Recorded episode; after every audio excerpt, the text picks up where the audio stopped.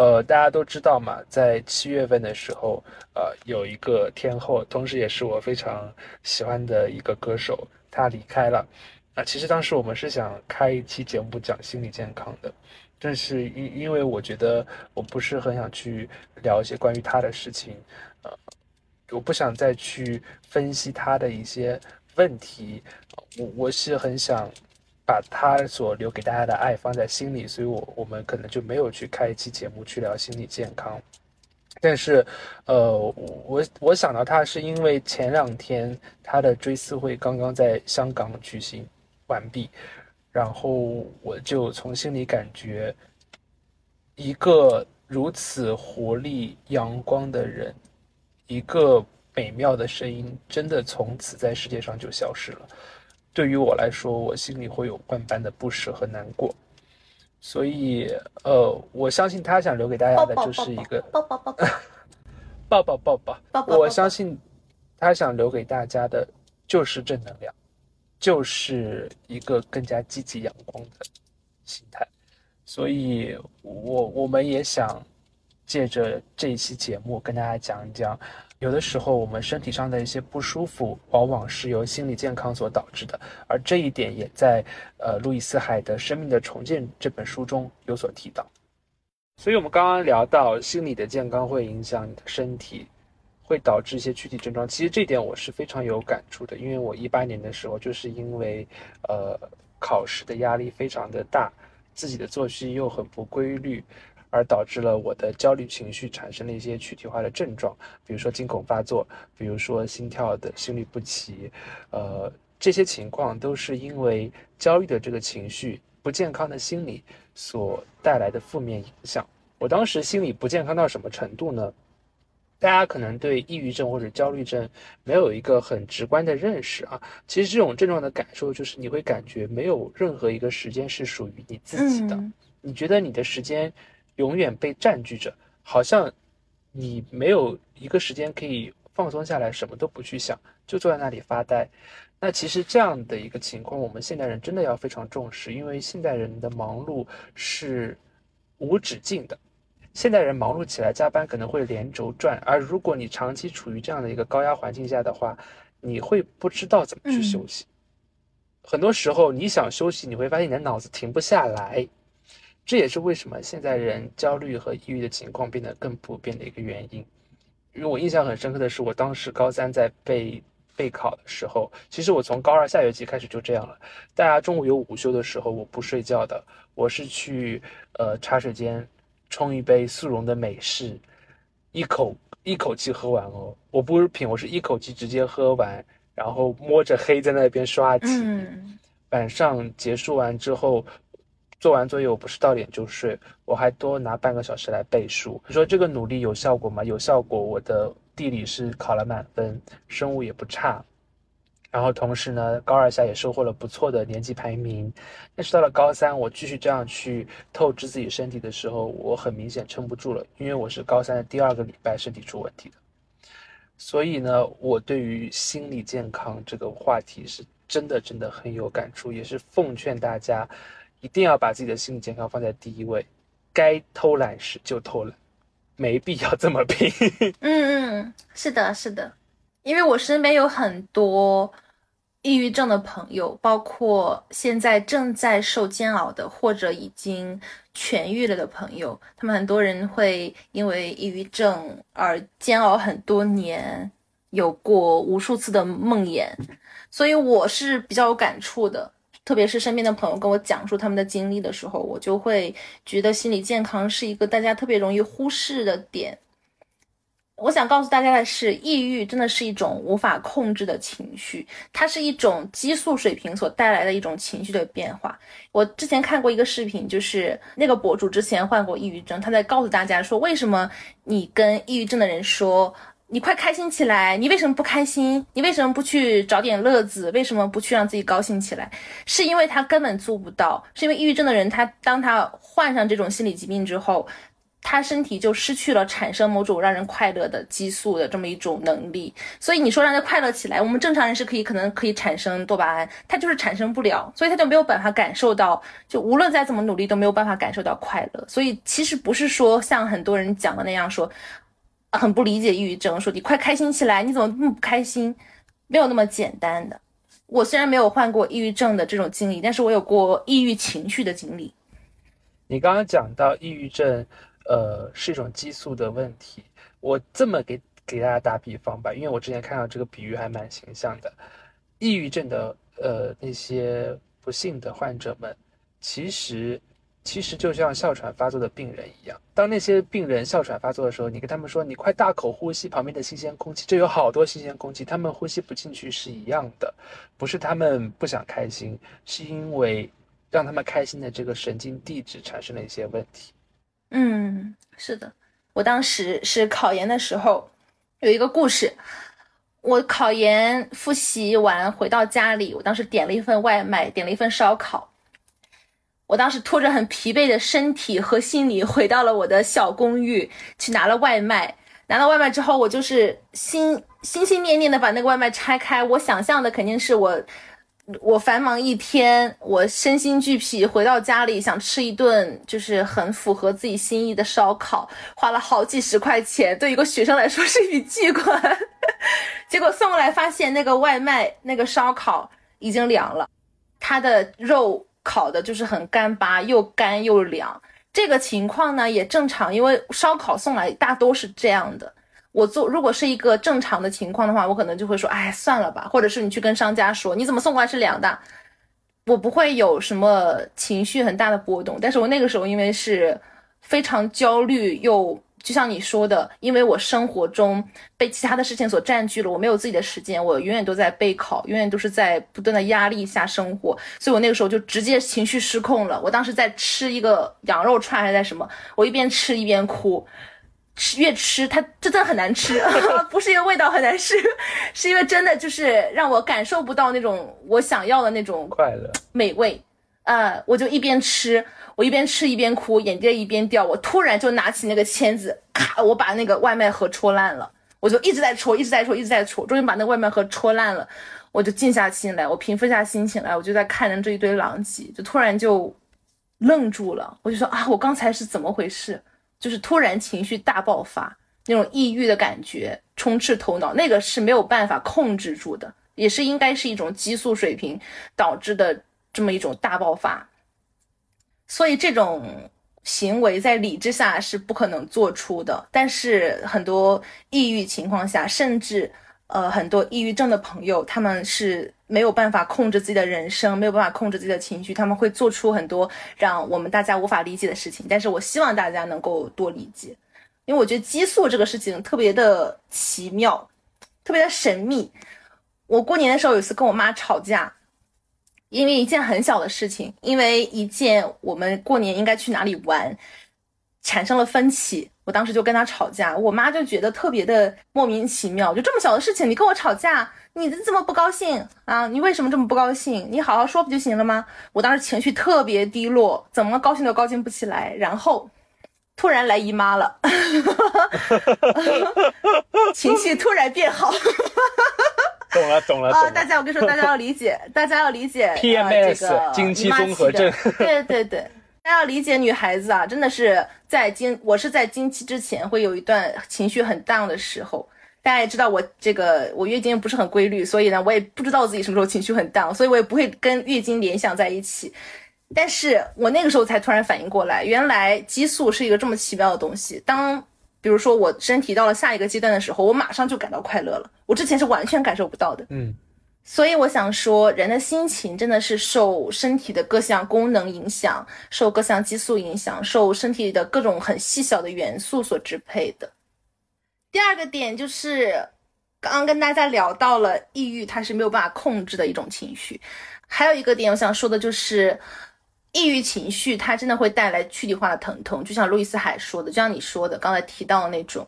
因为我有一段时间，我有跟大家讲我头疼、头晕嘛，我就跟一个我有抑郁症的朋友在聊天，我说，我说我不知道是什么情况，我也很惧怕去医院查，我就先问，问他，呃，说，比如说你有没有这种情况？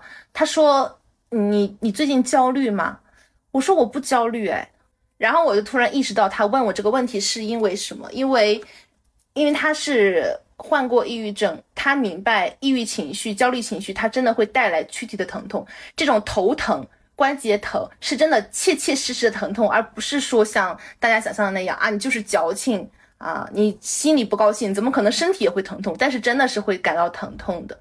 其实你说的这个情绪。导致身体不舒服，我四月份就是这个状态，因为我四月份一直处于一个压力很大的一个情况，我经常会有喘不上气的一些症状，然后同时不是刚刚提到我的左肩膀、我的左胸和左后背有放射性的疼痛吗？那你知道这个症状后面是怎么消失的吗？就是我终于说我不考罗塞特了，然后我们开播课，就是当你。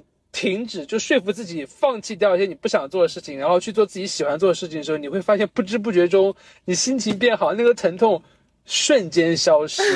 所以你刚刚讲这点，我真的是深有体会。我想起来，我今天有一个朋友给我发消息，一些很莫名其妙的消息，就像歌词一样。后来我理解了。他从那个 IPO 的那个组离职了，你知道他这段时间受尽煎熬，他每天给我发消息都是愁眉苦脸，就没有一句是高兴的话。后来他又在这段过程中，在 IPO 的实习中，他阳了，阳了之后又患上了肺炎，然后他又发现自己皮肤上有疾病。结果一直到现在，今天他终于离职了，他心情格外舒畅，什么病都没有了。所以真的疾病，呃，大部分是由心理导致的，这一点大家真的不容小觑。所以我想跟大家说的一个很关键的点就是，我希望大家如果意识到自己情绪不正常。情绪有异常情况下，感觉自己感觉不到开心了，就要及时求助。这个求助可以是求助医生，也可以去求助自己的朋友和亲属。因为我觉得很多人他是抱有一种，我抑郁症，我是不是很矫情？我是不是看医生是不是很丢人？或者说我让别人知道了时，别人会不会不理解我？真的不丢人，治病真的不丢人。如果发现自己有异常，一定要去看医生。有情绪的话，也要去和家长沟通。因为我觉得很多家长，虽然他们很难去理解抑郁症这种东西，因为可能在他们那个时代，可能没有这个词，嗯，大家没有去关注过这个东西，所以他们可能不是会太理解。因为我前段时间接到我一个朋友的电话。呃，是他家长打过来的。他家长就是说，因为他孩子抑郁症，就是想问问我能不能有什么办法帮助他。因为我是跟他在不同的城市，我也没有办法去帮助他。但是我就去开导那个家长，那个家长一开始也不太理解说有抑郁症这种东西。但是我在不断的跟他讲说。这是一种躯体化的东西，他很多时候情绪是没有办法控制的。我们现在不应该去责备他，应该去给他关心。就慢慢的，其实家长无论他受文化程度高低，无论他是不是之前接触过这个概念，他都会慢慢理解自己的孩子的。我觉得很多家长他不理解自己的孩子，不理解自己的孩子会有抑郁症这种东西，是因为在他的认知中就是没有。就像我们呃零零二期讲过的那样，我们的家长都已经给到他们人生中。最好的东西了，在他们人生中就是没有抑郁症这种东西，那他们也没有办法以我们想要的方式去开导我们。如果那么这个时候，如果我们去跟家长沟通无果，我们可以去寻求另外的帮助，我们可以去找朋友，可以去找专业的人士。总之，不要让自己困在这个枷锁里面，困在这个牢笼里面，一定要向外界求助。嗯，因为你刚刚讲到求助嘛。呃，我们每期节目结尾其实都会给到大家一些关于我们每期 topic 的一些 tips 或者是建议。呃，关于心理健康的这个求助呢，它有两种方式。呃，一种是如果真的确诊了抑郁症、焦虑症，这个是神经元的问题，呃，它是一种疾病，大家一定要去心理。的这个医院、精神卫生中心找心理医生，他们有处方权的医生去开相应的这些药来吃啊，按时服药加一个积极的调整，会及时的走出抑郁的阴影。那如果大家是有焦虑情绪、压力很大，或者是有一些烦恼、有些成长的想法，想要跟人呃专业人士沟通的话，大家可以去找心理咨询师啊，这是两个不同的方向。心理咨询师会呃通过一些催眠呐，嗯，引导啊。冥想啊、正念的疗法，让你暂时的忘记掉一些焦虑的情绪，并且帮助你去呃培养一个更加积极和正确的意识。那我自己个人呢，在我一八年焦虑达到最顶峰的时候，其实是去找了心理咨询师的。呃，心理咨询师的一个主要的疗法就是催眠疗法，每次去他都会放一段催眠的音乐啊，因为。焦虑症本身就是你人处于一个极度不安全的状态，你永远是恐慌的。催眠的话，就会让你跟着那个引导，慢慢的把你的身心给放松下来。至少我去找了那个咨询师之后，我的睡眠是变好了，这个是真的。另外呢，大家如果觉得好像心理这个东西有点看不见摸不着，想要来点实际的这种呃治疗的话，我们可以去看中医。呃，因为咱们的这个中医就是说情绪治博大精深，真的真的是中医真的是情绪治病，哪怕你没有病，你西医检查各项指标正常，他都能给你去开一些针对你的情况的一些药。因为我记得很清楚啊，我一八年不舒服的时候，一边去找心理咨询师，一边又去看医看中医。中医呢是一个七十岁七十岁的老中医，人也非常的风趣幽默啊，把了我的脉说，小伙子肝气肝气郁结啊。肝气郁结就是说有点焦虑、压力大。他说：“怎么啦？”我说：“要高考啊。”他说：“啊，高考嘛，我觉得考个九七五也挺好的嘛，考什么九八五？” 然后我当时我就忍不住笑了，你知道吗？我已经很久没有笑过了。所以大家如果觉得心理的治疗是看不见摸不着的，想获得一些实质性的治疗的话，可以去尝试一下中医。当时我在心理咨询和中医的结合之下呢。我感觉我想乱七八糟的事情的这个频率减少了，同时体力也变好了。我跟我爸就是每天，呃，在我放学之后，因为我是走读不住校嘛，放学之后的第一件事不是写作业，而是 相约在小区的小花园散步十圈。然后，因为我从最初跑二十五米，心跳就非常非常快，到后面能坚持跑十五分钟这个样子，我会发现就是运动。呃，还有心理的咨询以及中药，能起到一个很好的缓解症状的一个状态。当然，你缓解了症状之后，我们说你的心情也会变好，心情变好就会去看很多的这种书籍，或者是有重拾这个力量和信心，去和自己的焦虑情绪、抑郁情绪做对抗了。至少我到现在，我还是保持每周一次和我。固定的心理咨询师进行一个咨询的一个过程，那我现在的咨询可能不仅仅是一些呃焦虑啊不开心的一种分享，更多的是我会把我成长过程当中的很多想法同这位老师去讲，呃。比如说我们要开播客，比如说我们每期播客要做什么节目啊，比如说我们播客的一个收听率的一个变动等等这种情况，我就去和大家去分享。我觉得有一个专业的人士帮助你去处理你的情绪，同时在你有很多大胆的想法的时候，他愿意去给你呃无条件的支持和鼓励以及肯定的时候，你会整个人的信心以及精神状态朝一个非常积极和正面的方向去发展。所以我这边嗯给到大家的一个。建议就是要去及时的求助，无论是中医也好，心理医生也好，心理咨询师也好。同时呢，还要坚持运动，千万不要觉得就是在我不开心的时候，我要先开心了，我才能去做这些事情。你错了，人就是这么神奇的一件事儿，人就是这么神奇的一个生物。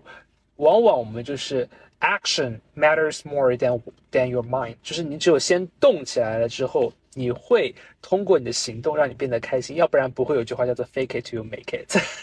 所以先去行动起来，在行动的过程当中，你会发现你会变得很开心。那在大家嗯度过一个比较艰难的时期之后，我们要保证一个长期的心理健康。其实我给到大家的一个建议就是要学会做好做好一个好心态。什么叫好心态呢？就是要有放弃的勇气。当大家，大家大多时候产生这个焦虑或者抑郁，都是完美主义啊，嗯想做很多事情，逼迫自己太多，想在一段时间内，对，把自己逼迫太多了。当你真的觉得自己好像又喘不上气来，又有难过那种情绪的时候，第一件事早睡早起，第二件事保持运动，第三件事只留一件你认为最重要的事情，是你一定要坚持的事情，其他事情就是说，大不了我不干了，拉倒。当你发现你一个月只需要专注一件事情的时候，你的压力就会小很多。然后同时一个月做好一件事情本身就很了不起了。所以大家一定要有这种敢于放弃、敢于躺平（打引号躺平）、敢于躺平的勇气。不需要把自己逼得特别特别紧。鼓掌，鼓掌，肺腑之言，金句百出。我能给到大家的建议呢，就是一些我看来比较朴素，但是不太好执行的建议。一个就是早睡早起啊，这个我相信啊，可能百分之八十的人做不到。一个是健康饮食，一个是坚持锻炼。我觉得这三个可能跟你的说的有些重合。这三个是属于是啊质朴之言，真的，但是真的是肺腑之言。我有时候晚上熬夜刷手机，刷到。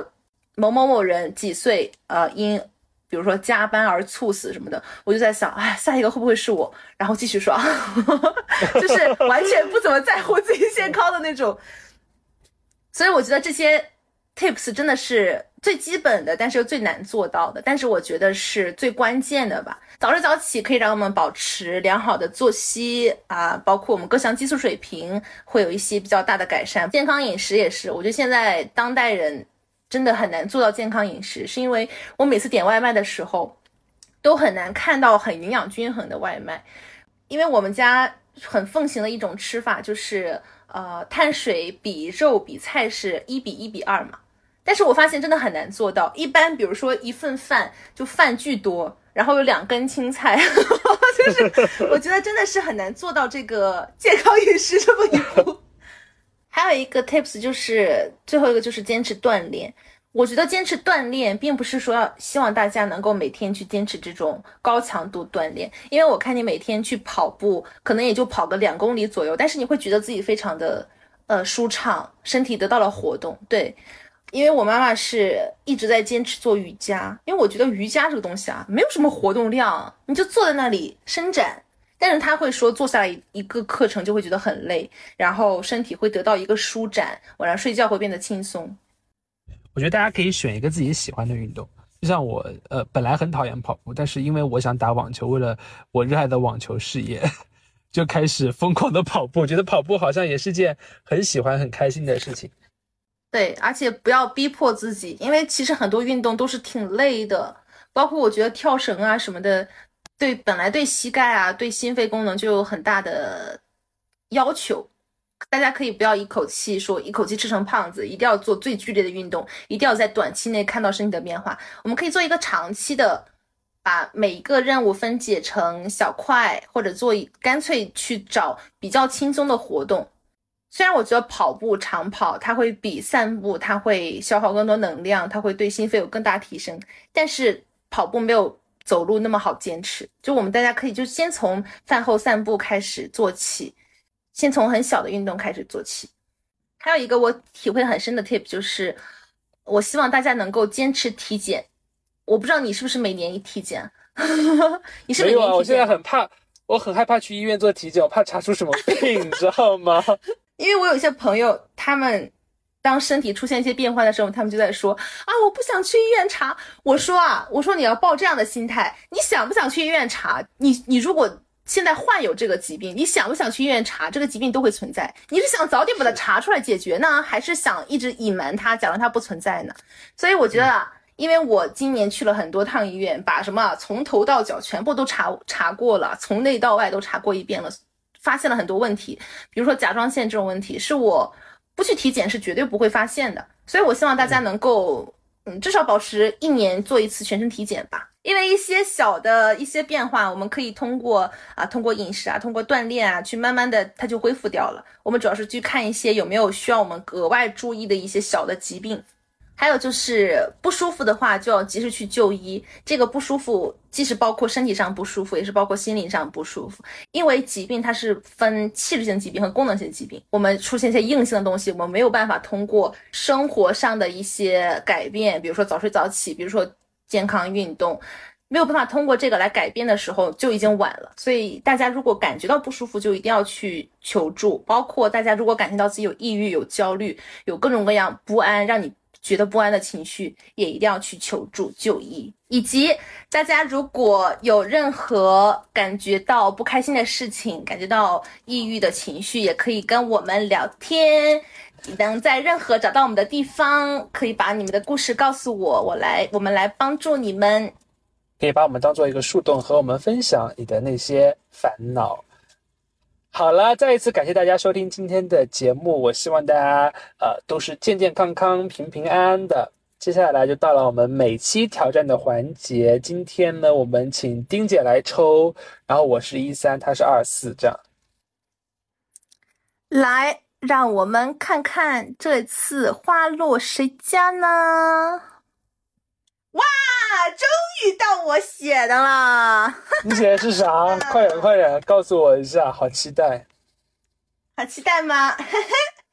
哎，我们今天正好讲到这个话题，那我。第二个，我们抽到的是二号数字。第二个挑战叫做学做一道菜。这个和我们的话题有什么关？就是让 让激励我们自己，对，去健康饮食，去自己自己做饭。当然啦，如果你这顿做的不健康也没有关系啊，做一顿啊这种水煮鱼也没有关系。会做糖拌西红柿，就是把西红柿洗干净冻好之后切成片。我的挑战完成了。你感受到我的这种敷衍了吗？因为我不是要出国了嘛。出国的话，大家一般都会在自己家里做饭。然后我发现，我虽然会做一些饭，我比较会做炒菜什么的，但是呃，不是很多吧。就只能仅限于不饿死自己的程度。可以，你可以看你最喜欢看的书啊，最喜欢看的书上面有很多 这种攻略分享。是的，我跟你说，我真的收藏了很多。好吧，那我们就把这次机会当做一次实践的机会，然后要把做菜的一些过程啊、照片啊分享到我们的 B 站上面去。对，而且我希望是做稍微有难度一点的菜。啊，你说你说糖拌西红柿改成 糖拌别的 就算了。那那我要做一个佛跳墙了，我不客气。撸起袖子，加油干！这道菜呢，我希望如果有机会的话，也可以做给父母尝，或者做给朋友吃。呃，我们也可以在 B 站上分享父母的评价以及我们的一些感受吧。那我做好之后给你打包发到日照群，是不是？记得多放点防腐剂啊！呃，再一次感谢大家收听我们今天的节目。那么在今天结尾呢，我们不喊话了，我们想跟大家分享我之前看到的一个。